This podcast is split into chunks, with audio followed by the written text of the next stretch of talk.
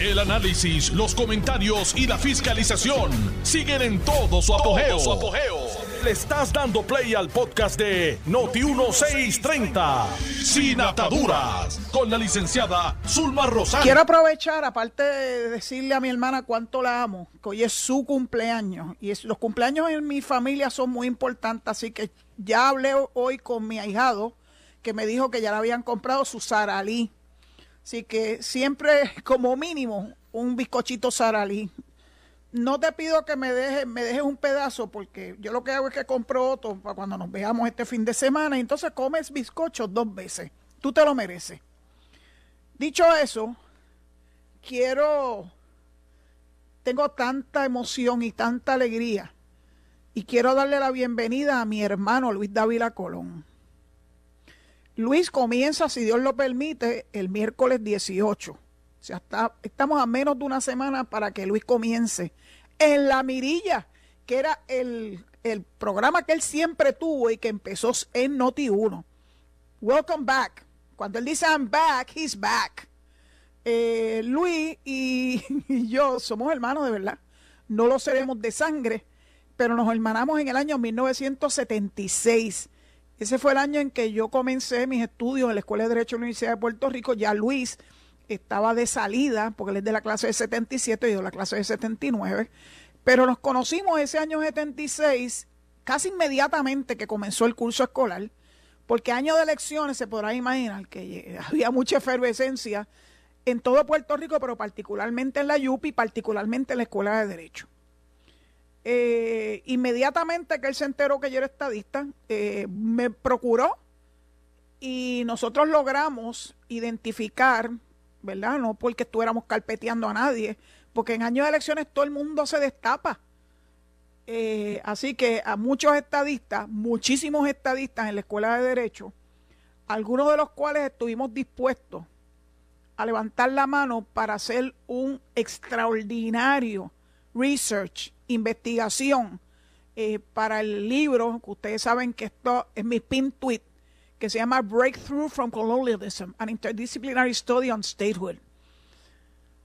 Yo me siento tan orgullosa de ese trabajo y me siento tan feliz de que Luis haya sido el, la mente, como la mente maestra de Notiuno, la mente maestra de este estudio, y logró, eh, ¿verdad?, que cada uno de nosotros sacara lo mejor eh, en nuestro proceso de investigación en la Biblioteca del Congreso de los Estados Unidos. Estaba la sazón, estaba de comisionado residente Baltasar Corrada de Río, que nos acogió en su oficina y nos procuró el acceso a la Biblioteca del Congreso y el acceso a, a lugares dentro de la biblioteca que no eran accesibles al público en general, como el Rare Book Collection. El Rare Book Collection son, son libros eh, son libros originales, algunos de los cuales estaban en un estado bastante delicado, pues porque eran libros que constaban de, cientos de años. Y tuvimos acceso a eso. Tuvimos acceso al especialista en territorio, eh, el consultor más importante que tuvo el Congreso de los Estados Unidos, el doctor William Tansil. Y ese fue nuestro mentor. También fueron mentores Juan Manuel García Pasalaca, aunque ustedes no lo quieran, no lo crean. Y claro que quien nos apoyó, porque estuvo desde el día uno, creyó en nosotros, Carlos Romero Barceló. Que Dios lo tenga en la gloria. Nunca, nunca voy a olvidar cuán importante era para don Carlos el que nosotros abordáramos ese estudio. Y ese estudio pues produjo años más tarde eh, los dos libros, los dos volúmenes que ustedes ven en mi pin tweet el libro está agotado hace años. De hecho, una segunda edición eh, en el año 97, procurada por el grupo de mujeres demócratas, eh, para nosotros ir un grupo a entregar en cada una de las 535 oficinas congresionales, Cámara y Senado, una copia de ese libro. Fue un proyecto espectacular, buenísimo. Así que a mí y a Luis nos unen grandes lazos, no solamente desde el 76, sino con el paso de los años. Eh, nos, siguen, nos siguen uniendo grandes lazos, sus hijos. Eh, sus hijos son familia para mí. Luisa, Cristina y, y también Amy. A Amy la vimos nosotras bebecita cuando estábamos en Washington. De hecho, estábamos viviendo en Roslyn, Virginia. Y allí tuvimos a la entonces esposa de Luis Arlín, que también formó parte del proceso del, libro, y a Amy, que era una bebecita. Ya Amy es una manganzona, ni les cuento. Eh, y sus otros dos hijos también. Así que los lazos de amistad con Luis son eternos.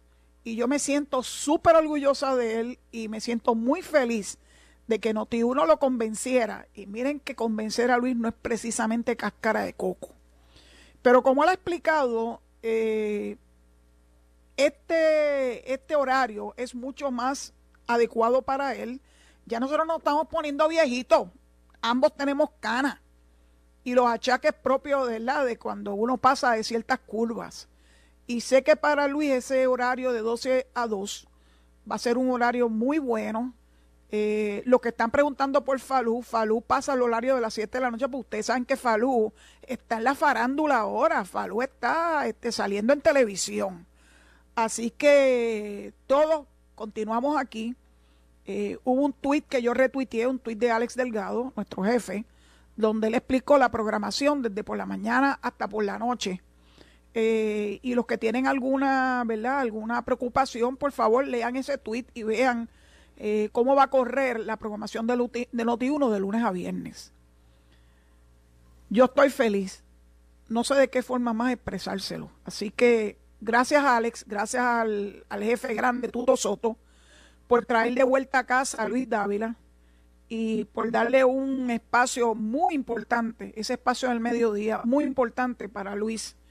Eh, y yo sé que él va, como nos tiene acostumbrado, no hay un analista que tenga más conocimiento que Luis Dávila. Porque él te habla con hechos.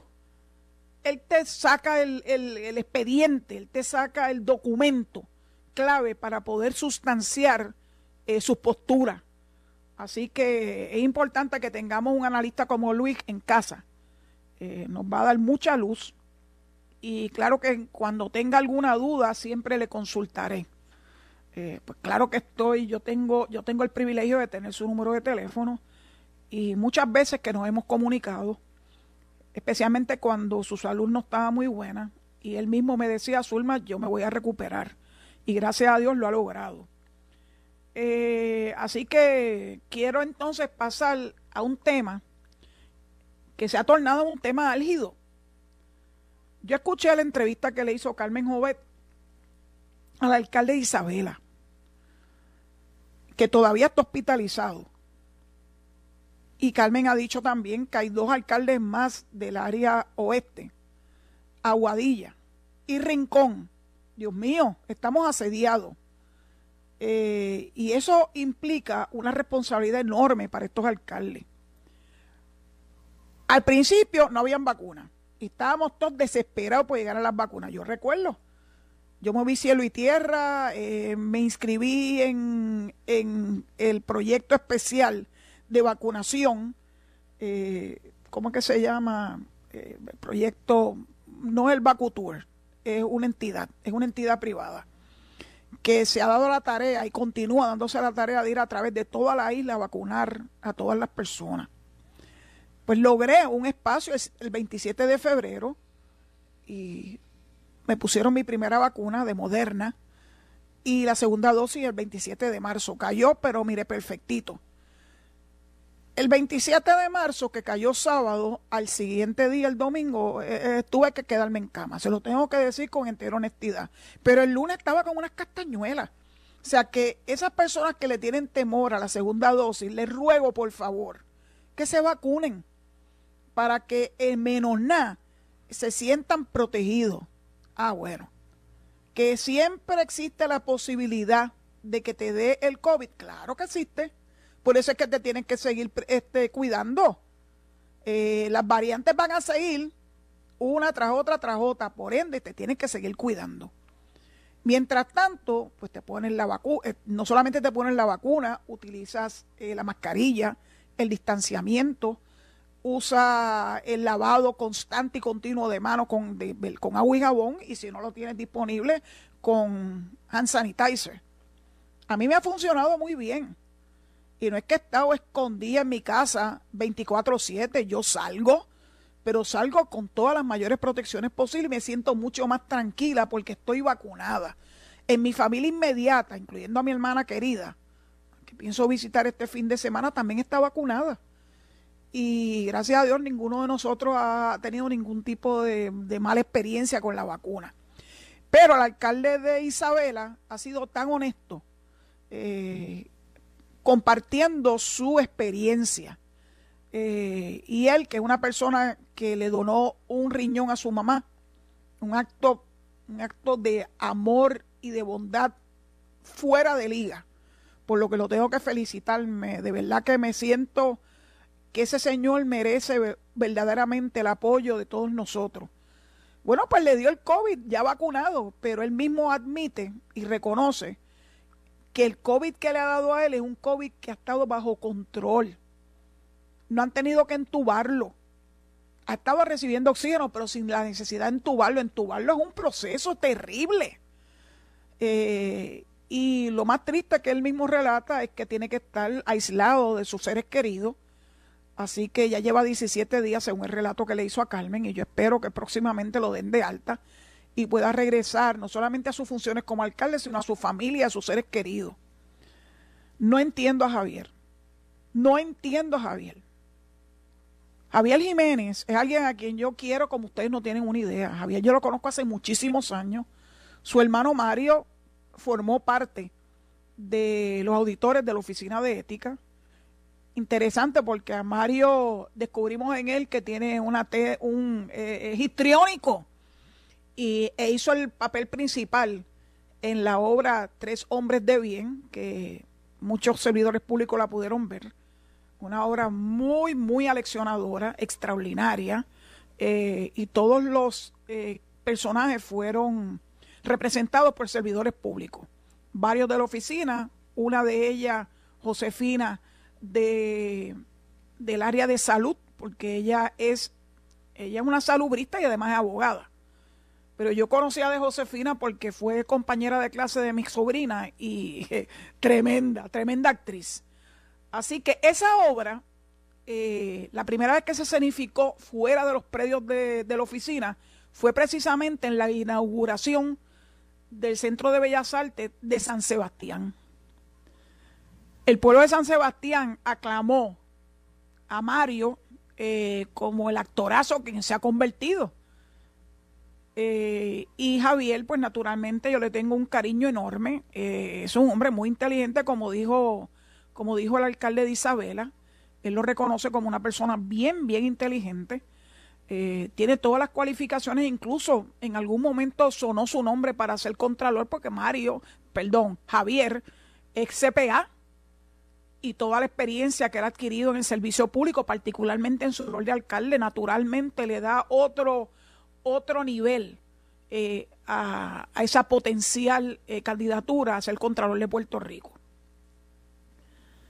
Lo que no entiendo es por qué la resistencia de parte de Javier. No la entiendo. Porque ya hasta el tribunal aquí, el tribunal de San Juan, atendió un asunto, yo se las leí, las partes más importantes, de esa sentencia del juez Martínez Piovanetti, donde descartó las teorías de la parte demandante de que la vacuna era experimental y una serie de cosas más que se pasan diciendo y las pasan regando. Hay intereses creados. Pero esos intereses creados son de los anti-vaxxers, los que están en contra de las vacunas, y han logrado comerle el cerebro a millones de personas esta pandemia no se va a acabar nunca mientras las personas no hagan lo que tienen que hacer. Pues mira, si no te quieres vacunar, te tienes que quedar en tu casa. No puedes entonces exponernos a los demás que estamos vacunados a que tú tengas con conocimiento o sin él el COVID. Así que el que no se quiere vacunar se quede en su casa, punto y se acabó. No hay problema. Ah, bueno, que si no puede ir a trabajar, bueno, pues entonces tú tienes que poner en una balanza qué es más importante eh, tu resistencia a la vacuna, por las razones que sea, a mí me da lo mismo cuál es la razón que tú expongas. O sencillamente te quedas sin trabajo. El gobernador ha hecho claro que el que no quiera ponerse la vacuna y quiera seguir trabajando, tiene que seguir haciéndose la prueba del COVID. Y las pruebas PCR no son precisamente agradables. Así que si tú lo que le tienes miedo es al pinchazo, más miedo le tengo yo al hisopo en la nariz. Yo de verdad que no entiendo. Entonces lo tienes que hacer semanalmente. Cuando tú con dos puyazos resuelves el problema. Yo no lo entiendo, es que no, no hay ningún raciocinio detrás de esta decisión. Así que yo no le voy a decir a Javier que cambie de postura. Yo sospecho, no tengo ninguna información fidedigna, pero yo sospecho que él está vacunado. Pero de momento, alguien o varias personas lo han convencido de no promover la vacuna en su pueblo de San Sebastián. Yo creo que es un error, un grave error. Eh, pero cada cual es, ¿verdad?, es responsable de sus actos. Yo espero que Javier reconsidere. Ahora mismo hay otro caso en el Tribunal Federal de los antivaxxers de Puerto Rico. Vamos a ver lo que dice el Tribunal Federal. Eh, no creo que vaya a decidir de una forma muy distinta la decisión del juez Martínez Piovanetti. Así que el gobernador, como jefe del gobierno, está en todo su derecho de exigirle a los servidores públicos en primera instancia y a los trabajadores, particularmente en donde hay un contacto directo con el público, como son los restaurantes, los chinchorros, las barras, los cines, los teatros, pues el gobernador tiene toda la razón. Hay que exigirle la vacunación o de lo contrario, exigirle la prueba semanal de que no tienes COVID. Yo lo entiendo, yo la que no lo entiendo. Acuérdense que ayer yo les dije que adquieren conocimiento del tal doctor Joseph Mercola, que es uno de los principales promoventes de la no vacunación, haciendo teorías verdaderamente impresionantemente falsas. Y que además se dedica y se ha hecho millonario, millonario, vendiendo productos que él alega que van a ayudarlo a usted a resolver su problema de inmunología o si le da el COVID, que se vaya a recuperar más rápido. Ese es un mercenario. Y es triste que en el mundo entero haya personas que le crean un mercenario como ese y dos o tres que están alrededor de él, eh, promoviendo, como si promoviendo un mensaje pandémico, porque es un mensaje falso. Y ya uno se cansa pero cada cual, ¿verdad? esa, es su, esa es su determinación. El problema es que su determinación va a incidir con mi salud. Así que como los derechos tuyos terminan donde empiezan los míos, mi última, ¿verdad? Solicitud, vacúnense. Y si no se quieren vacunar, aíslense no se mezcle con el resto del pueblo. No sea usted el propagador del COVID, ese que el COVID busca desesperadamente para seguir mutando y creciendo. Dicho eso, pues me tengo que ir a la pausa. Les recuerdo que hoy sí voy a recibir llamadas en el 787-832-0760, 832-0760, pidiéndole encarecidamente a esos que llaman constantemente eh, que le den la oportunidad a personas que quieren también comunicarse con la estación y no tienen las habilidades que tiene usted. Eh, me refiero específicamente, ay Dios mío, Carlos de Mayagüez, tú siempre entras, yo no tengo problema. Y no siempre estamos de acuerdo, pero tampoco tengo problema.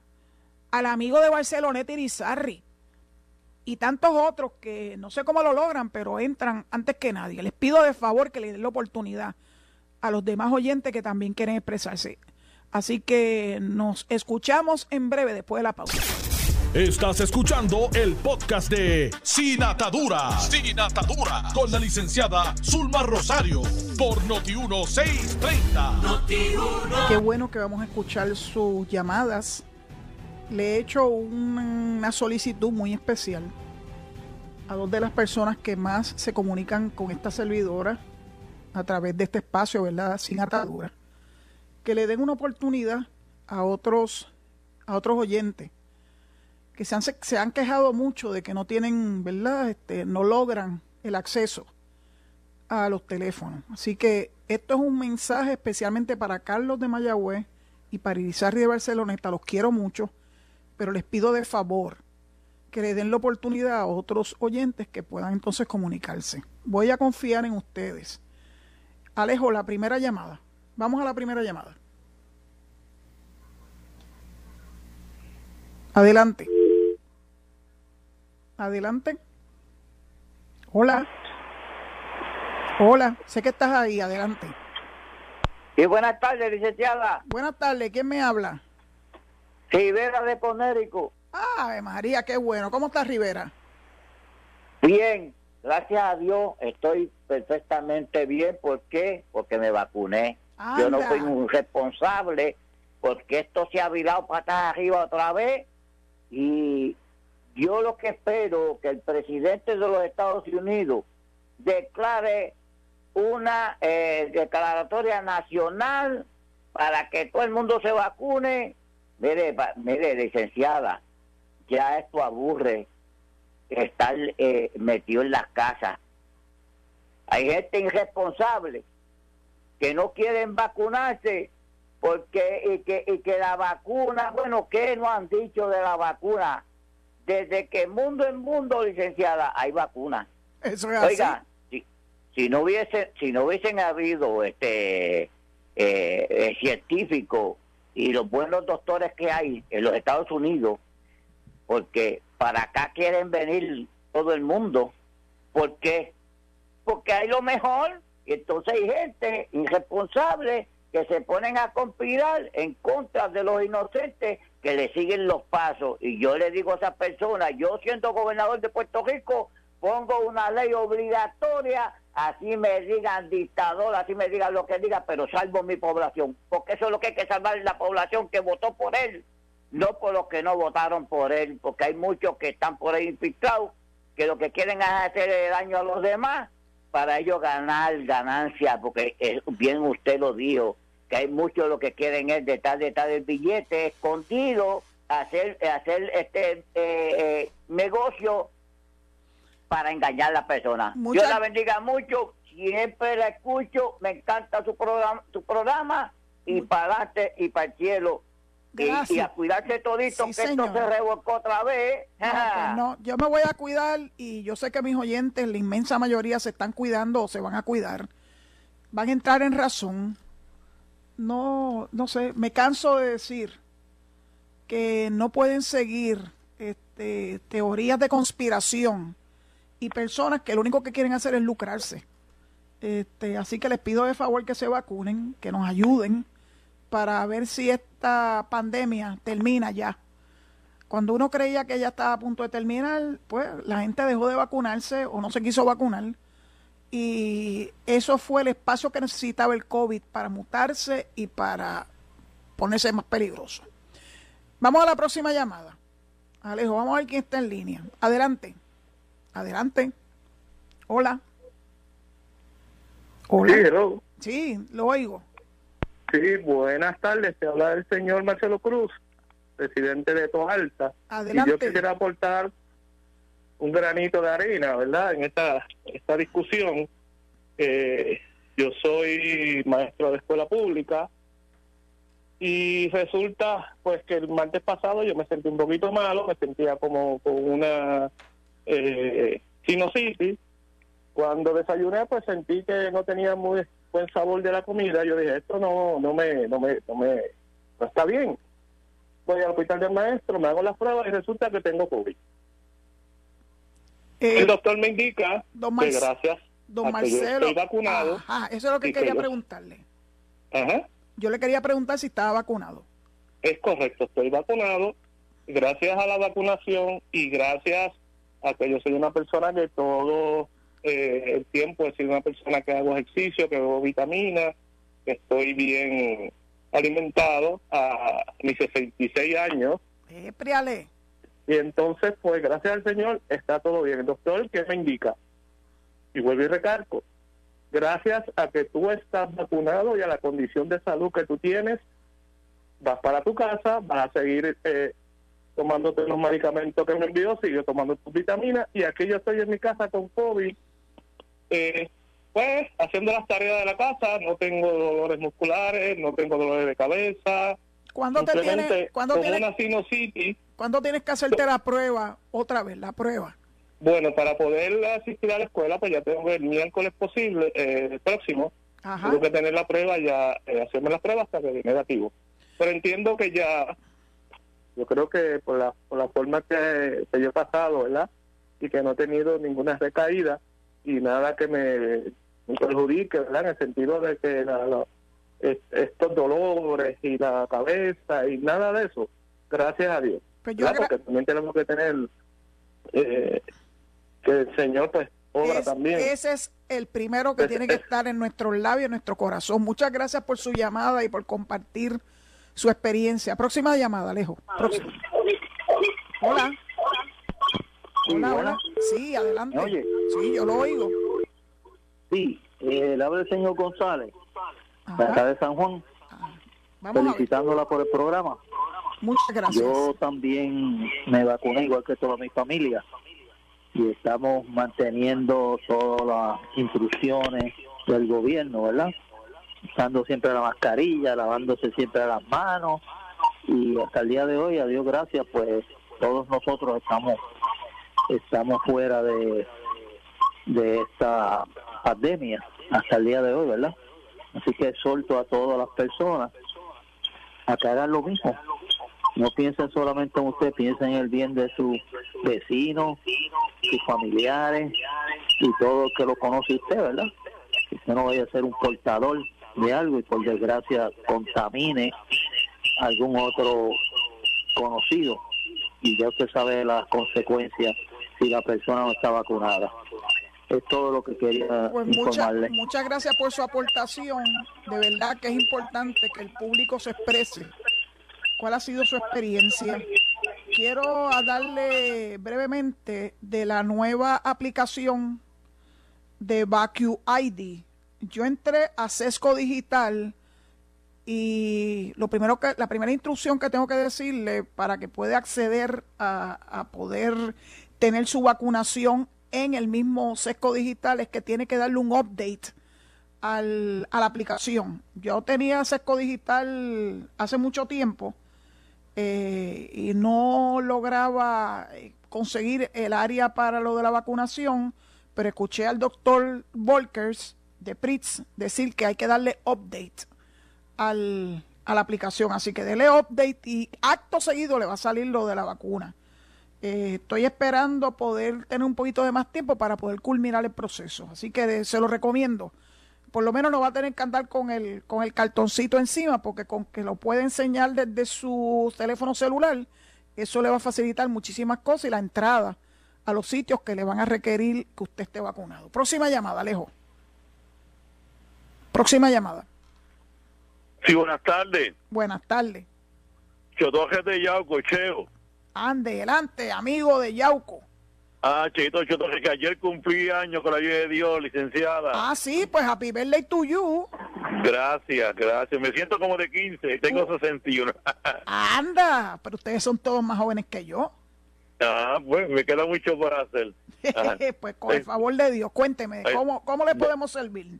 Dos cosas importantes. En primer lugar, en exclusiva, no sé, te indico que Mira, yo estoy aquí cerca de la plaza Fernando Pacheco de Yauco, ya cogí a las seis de la tarde, el alcalde de Yauco, Ben Nazario, que ya fue escarcelado en el día de ayer, y ya está en Yauco, y hoy es la actividad de recibimiento aquí en Yauco, a las seis de la tarde, el alcalde de Yauco, Ben Nazario, quien ya, quien, ya se encuentra en Yauco, y tiene un, recibimiento en la plaza Fernando de Pacheco de Yauco, como te indica a las seis de la tarde, que te indico es exclusiva, y yo creo que el alcalde de San Sebastián está equivocado, está dando mal ejemplo al Pepino de San Sebastián, y lleva toda la contraria al gobernador y no no debe ser así. El de creo que está lado como independentista o como el socialismo y que el pueblo de San Sebastián evalúe eso le va a perjudicar políticamente. O no sé si él tiene, alguna aspiración que está a Luis y o se ve como, como que todo está en contra del gobernador. Yo entiendo que yo me vacuno hay que preguntarle bien a él si, si él se vacunó y que y que la gente de San Sebastián que se vacune los empleados que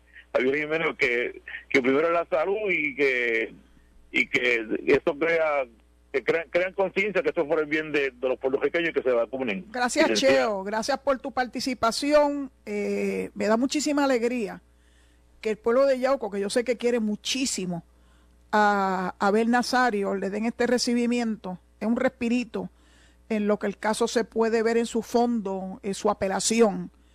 Así que, pues, yo le tengo un gran cariño a Abel Eh, y no es que no le diéramos dos o tres guatapanazos en la oficina, le dimos unas cuantas multas, pero de nada, nada demasiado serio. Eh, pero pues, Abel, Abel es alguien que uno conoce desde hace tantos y tantos años que uno quisiera para él lo mejor. Ese es un caso bien extraño. Eh, es un caso que verdaderamente es administrativo. No sé cómo llegó, ¿verdad?, a ser eh, un caso criminal en el Tribunal Federal, pero bueno, yo sé que él tiene unos abogadazos, empezando por María Domínguez, que están haciendo todo lo humanamente posible porque Abel no tenga que cumplir cárcel. Él no es una persona eh, peligrosa eh, y lo que se le imputa tampoco es algo tan, tan serio. Así que, pues nada, bien, buen recibimiento a Abel Nazario. Eh, gracias por compartir su experiencia con la vacunación y, y, su exhortación al pueblo que nos escucha para que no lo piensen dos veces, vacúnense. Se van a sentir mucho mejor y van a sentir que le están haciendo un gran regalo a su familia, a sus compañeros de trabajo y a las personas alrededor suya. Próxima llamada. Vamos a la próxima. Alejo. Adelante. Buenas, buenas tardes. Hola, buenas tardes. Buenas tardes, Katy de Caguas. Ah, hola, Katy, adelante. Siempre la he admirado mucho, especialmente porque es una persona íntegra y habla ahí, right true. Me encanta. Gracias, muchas gracias. Eh, yo soy bioquímica y farmacéutica, trabajé en un laboratorio eh, de una compañía en Puerto Rico en research y al principio me estaba negando ponerme la vacuna, pero dentro de mis conocimientos pues he aprendido y sé que es así, lo volví a escuchar con diferentes médicos y científicos, donde las personas que no se vacunen son huésped de los variantes, de los de las mutaciones de los virus. Por eso es que hay que vacunarse. Yo me definitivamente me decidí vacunar y me he sentido muy bien y estoy muy agradecida conmigo mismo porque he participado de esta de esta masiva vacunación que es comunitaria. Por eso los niños desde que nacen hay que ponerle la del polio, la del sarampión, porque mientras quede uno a persona es huésped de esa mutación, entonces nunca vamos a acabar con el virus. Por eso es que hay que vacunarse. Y es bien importante que eso se enfatice. Los que no se vacunan son los culpables de las variantes. Pues, Quería hacer esa aportación. Es una tremenda aportación viniendo de una persona que es una científica que, que profundizó en el tema, porque yo sé que hay gente que tiene dudas. Eso, eso es normal que hayan dudas, pero lo importante es que se haya, haya profundizado en, con personas que tienen verdaderamente la capacidad y los conocimientos científicos. Hay demasiadas personas allá afuera que se creen que se la saben todo y no saben nada. Y claro, como son muchos de ellos son anónimos, no se le, o sea, qué difícil yo quisiera meterlos a todos en, en, una celda sin vacunar, a ver lo que van a decir. y le voy a añadir algo más, porque yo soy cristiana, soy capellana de instituciones penales, soy capellana de, de, lugares donde hay deambulantes y todos, y le voy a decir más para los cristianos, ¿verdad? Que tengan un poco de miedo. La primera vacuna la hizo Jehová Dios, que se la dio a Moisés, porque habían unas serpientes matando a la población, al pueblo de Israel. Y Moisés clamó a Dios, mira, ayúdanos, ¿qué vamos a hacer? Y él le dijo, pues te voy a dar la vacuna. Digo, estoy usando, ¿verdad?, eh, en la palabra de nosotros aquí ahora para que se entienda. Y le dio, hizo, usó una serpiente, una serpiente de bronce, la puso alta en una aspa, que esa es la señal, el, el símbolo de la medicina, que son dos serpientes en esa aspa. Entonces, cuando te picaba la serpiente, tú mirabas a esas otras, al a la serpiente de bronce y quedaba sano. Era como una vacuna. Sí, el equivalente de una vacuna. Yo he evaluado así. Katy, yo agradezco tanto y tanto la aportación suya porque lamentablemente he escuchado de iglesias eh, que mm, le están diciendo a sus feligreses que no se vacunen. Y lo triste de todo esto es que esos mismos que le están diciendo a sus feligreses que no se vacunen, eh, pues algunos de ellos han caído y han, y han fallecido por el COVID. Es absurdo, ¿verdad? Eh, no hay razones de índole religiosa para no vacunarse, no las hay. Así que, pues nada, yo agradezco que venga de los labios de una capellana y qué bueno que ha sido capellana en el sistema correccional, porque eso le da otro nivel, ¿verdad?, a su, a su trabajo eh, de poder compartir la palabra de Dios con, con los confinados y con el pueblo. Gracias por su llamada. Me siento bien contenta de haberla escuchado y haber recibido su orientación, no solamente como capellana, sino como científica. Próxima llamada, Alejo. Adelante.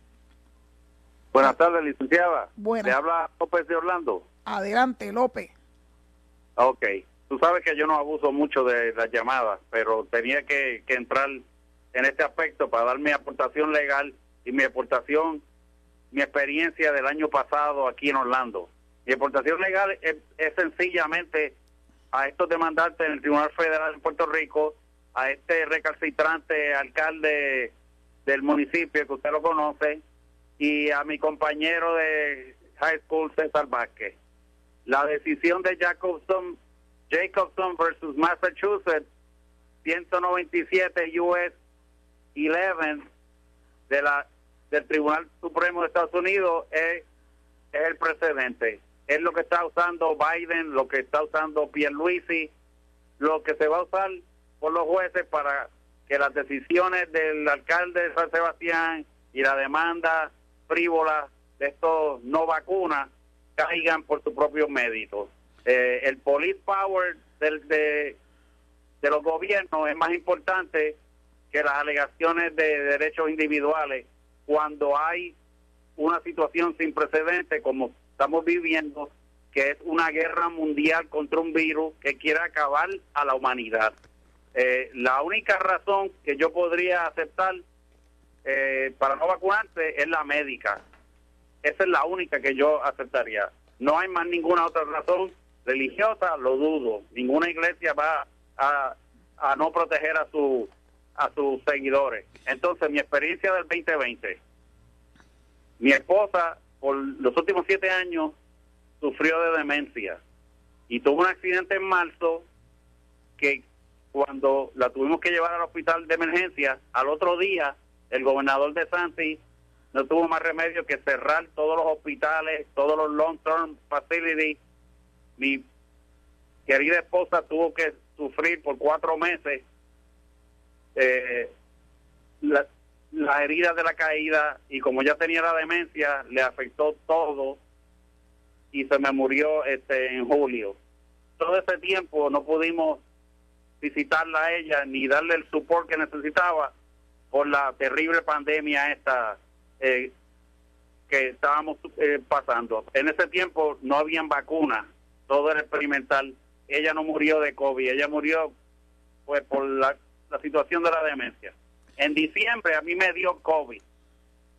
Gracias a Dios me dio leve, mi situación física estaba bien y yo pude en 10 días volver de nuevo al trabajo y todo eso. Tan pronto la vacuna estaba disponible en marzo, me la puse, la Pfizer, después de hacer mucho research, este y el que no se vacune y sea empleado público como yo, que llevo 33 años y medio aquí, el que no quiera vacunarse, pues que se quede en su casa, que pierda su trabajo. Lo siento, pero el police power es más importante, el, el beneficio de la mayoría de nosotros y la sobrevivencia de la humanidad es más importante que una alegación de derechos individuales por personas que han sido radicalizadas. Cuídate, te escucho no te vayas.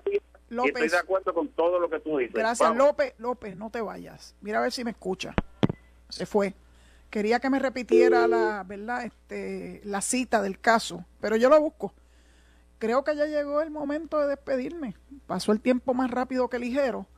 Eh, dándole las gracias por haber por haberme tolerado hoy el primer glitch del día.